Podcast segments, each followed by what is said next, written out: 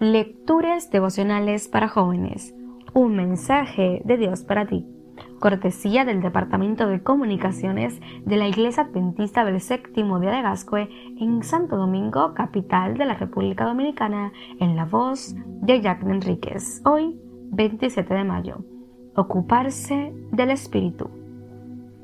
El ocuparse de la carne es muerte, pero el ocuparse del Espíritu es vida y paz Romanos capítulo 8 versículo 6.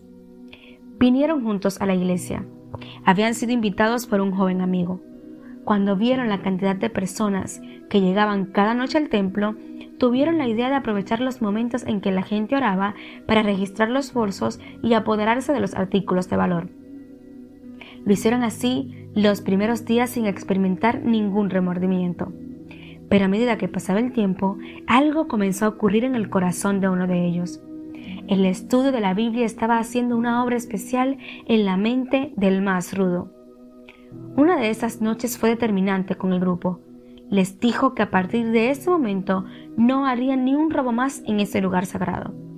Expresó que no era correcto profanar aquel lugar y les pidió concentrarse en las exposiciones de la Biblia. No pasó mucho tiempo cuando, en medio de una ceremonia bautismal, aquel joven pandillero experimentó el llamado directo de Dios.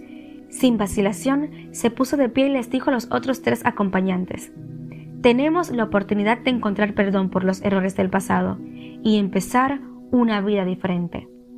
Invitó a sus compañeros de andanzas a bautizarse para empezar una vida nueva, y sin vacilar se encaminaron a la parte de atrás, donde estaban preparando a los catecúmenos para pasar a las aguas del bautismo.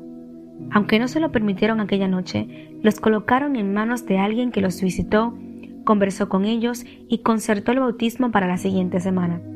Pero terminada la campaña vino lo difícil, enfrentar la vida cristiana en el día a día. Dos de ellos se asociaron con personas maduras en la fe, que les enseñaron los rudimientos del cristianismo, tiempo para la oración, la lectura, el estudio de la Biblia. Aprendieron también las cosas que tenían que poner a un lado de la vida pasada. Hoy, después de 40 años, siguen siendo cristianos. Los otros dos, aunque asistieron por un tiempo, no se ocuparon de su crecimiento ni se dejaron ayudar. Hoy siguen viviendo vidas angustiosas y llenas de sobresaltos y sinsabores. Apreciado joven, Aparta tiempo hoy para crecer espiritualmente. Dios te dice, ocúpate de crecer y conocerme cada día más. Ese es el secreto de la vida cristiana. Dios te bendiga.